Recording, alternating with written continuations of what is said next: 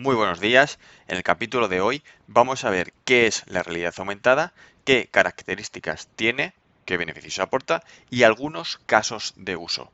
Atentos, que vamos a comenzar con el capítulo número 25, pero antes un poco de música y comenzamos.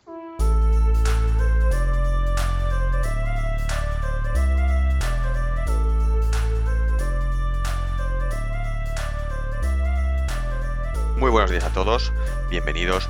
Yo soy Roberto Rodríguez y esto es Líder Ingenioso, el podcast donde te ayuda a crecer personal y profesionalmente, compartiendo contigo conceptos actuales de ingeniería y desarrollo personal y potenciando el liderazgo y la motivación.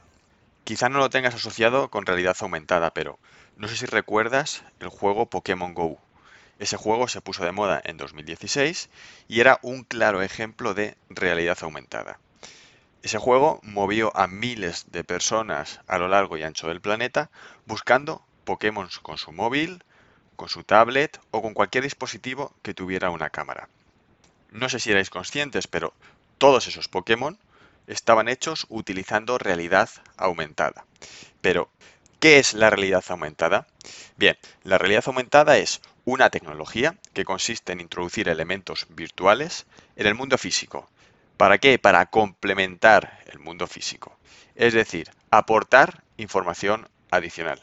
La forma de relacionar o de unir ambos mundos, el mundo físico y el mundo virtual, se realiza normalmente a través de una cámara, que puede ser la de un móvil, la de una tablet, la de un ordenador, o incluso existen otros dispositivos que son mucho más específicos, como pueden ser las HoloLens de Microsoft o las Google Glass. Perfecto, ya tenemos la imagen, pero ahora necesitamos un software que tiene que interpretar y traducir esas imágenes que estamos recibiendo a través de los diferentes dispositivos. La función de todos esos dispositivos es la misma, traer elementos virtuales al mundo real. Como todas las tecnologías, la realidad aumentada presenta sus propias características. En el capítulo de hoy vamos a ver tres. La primera es acción en tiempo real. Las imágenes virtuales se superponen con la realidad en tiempo real, con lo cual no hay un delay entre ambos mundos. La segunda característica es que se adaptan al entorno. Si volvemos al ejemplo de Pokémon Go, recordáis que en cualquier rincón de la ciudad podíamos encontrar un Pokémon. Daba igual el país, la ciudad, si era un parque, si era una calle, daba lo mismo. Se adaptaban siempre al entorno. Y la tercera característica es acción en tres dimensiones. ¿Eso qué implica? Eso implica que no solo puedes interactuar con el mundo virtual, también puedes interactuar con el mundo físico. Las acciones se dan en las tres dimensiones. Ahora vamos a ver varios casos de uso de la realidad aumentada. Por ejemplo, para mantenimiento industrial. Todos somos conscientes de que conocerse de memoria todos los manuales de operación de una planta industrial es prácticamente imposible. Aplicar todos los procedimientos de mantenimiento preventivo sin llevar unas instrucciones o unos papeles, también estamos de acuerdo en que es imposible. La realidad aumentada en estos casos es muy utilizada. ¿Por qué? Porque el operador apenas carga con dispositivos, es decir, solamente lleva una cámara, que bien puede ser la del móvil, o unas gafas específicas. Y a través de esa cámara o de esas gafas, se reconoce el código que está incrustado en cada una de las máquinas e inmediatamente la realidad aumentada muestra los diferentes manuales de forma interactiva.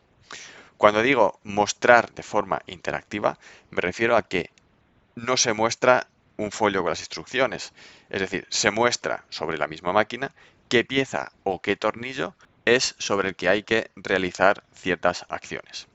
Al terminar con esa pieza o con ese tornillo, se indica cuál es la segunda acción que se tiene que realizar y así de forma continua. El segundo caso de uso es formación. ¿Por qué? Porque la realidad aumentada introduce un elemento muy importante en la formación, el entretenimiento. Formar sin que así lo parezca es una de las grandes fortalezas de la realidad aumentada.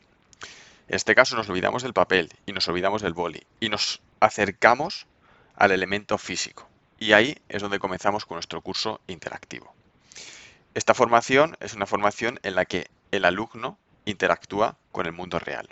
La ventaja de esto es que se consiguen acortar los tiempos de formación en un 50%. Y el último caso práctico que vamos a ver es el de ensamblado de componentes. De hecho, surgió para resolver el problema de las instrucciones complejas que nadie entendía. El sistema va indicando al operador qué pieza tiene que coger, qué herramienta ha de utilizar y dónde la ha de instalar. Y todo ello siempre de forma interactiva y visual. Y el operario se olvida completamente de leer planos complejos, de buscar información, es decir, le simplifica muchísimo el proceso. ¿Qué beneficios aporta la realidad aumentada? Primero, proporciona datos adicionales en entornos reales. Por ejemplo, al acercarnos a una máquina podemos ver su rendimiento, las horas que lleva en funcionamiento, el tiempo que le queda para que se produzca una falla. El segundo beneficio es que conjuga el mundo virtual y el mundo real. En un mismo dispositivo se pueden apreciar ambos mundos, con todas las ventajas que ello nos aporta. El tercer caso es la facilidad de uso. Un control táctil, un control por voz, todo ello son formas muy diferentes de interaccionar con la realidad aumentada. Esto que le hace, la hace muy utilizable para cualquier tipo de persona. Y el último beneficio que vamos a ver en el capítulo es adaptabilidad.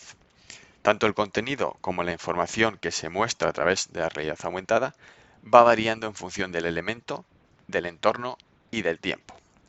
Conclusión, la realidad aumentada es una tecnología que irá creciendo en todos los sectores y en todos los ámbitos por varios motivos. El primero es que es muy fácil de utilizar. Con un dispositivo que contenga una cámara y con una aplicación software adecuada, podemos comenzar a interactuar con la realidad aumentada. El segundo motivo es nos permite visualizar datos de forma muy simple, porque la realidad aumentada nos aporta de una forma muy rápida muchos datos. Y además esos datos nos facilitan el mantenimiento, la formación, etcétera. Y el último motivo que vamos a ver es que mejora la experiencia de usuario. Porque cualquier persona puede interactuar con ese producto que tanto desea antes de comprarlo. Por ejemplo, si nos queremos comprar unas zapatillas, por ejemplo Nike, tiene una aplicación en la que podemos ver en realidad aumentada cómo es la zapatilla e incluso podemos ver en un espejo cómo nos quedaría esa zapatilla. A nivel industrial, las aplicaciones y los casos de uso van creciendo día a día y el crecimiento que está sufriendo es exponencial. Sectores como por ejemplo el oil and gas, la petroquímica, la automoción, la alimentación, son sectores que los están beneficiando de todos aquellos beneficios, valga la redundancia, que aporta la realidad aumentada. No me cabe duda de que la realidad aumentada es una de esas tecnologías que irá en crecimiento y que repuntará y cogerá muchísima fuerza en los próximos años. Hasta aquí el capítulo de hoy. Muchas gracias por estar al otro lado. Recuerda que puedes seguirme en LinkedIn, busca Roberto Rodríguez López. ¿Por qué? Porque ahí comparto todas las novedades del blog y del podcast. No olvides suscribirte dándole al botón de seguir en la plataforma en la que lo estés escuchando. Apple Podcasts, Evox, Google Podcasts, Spotify.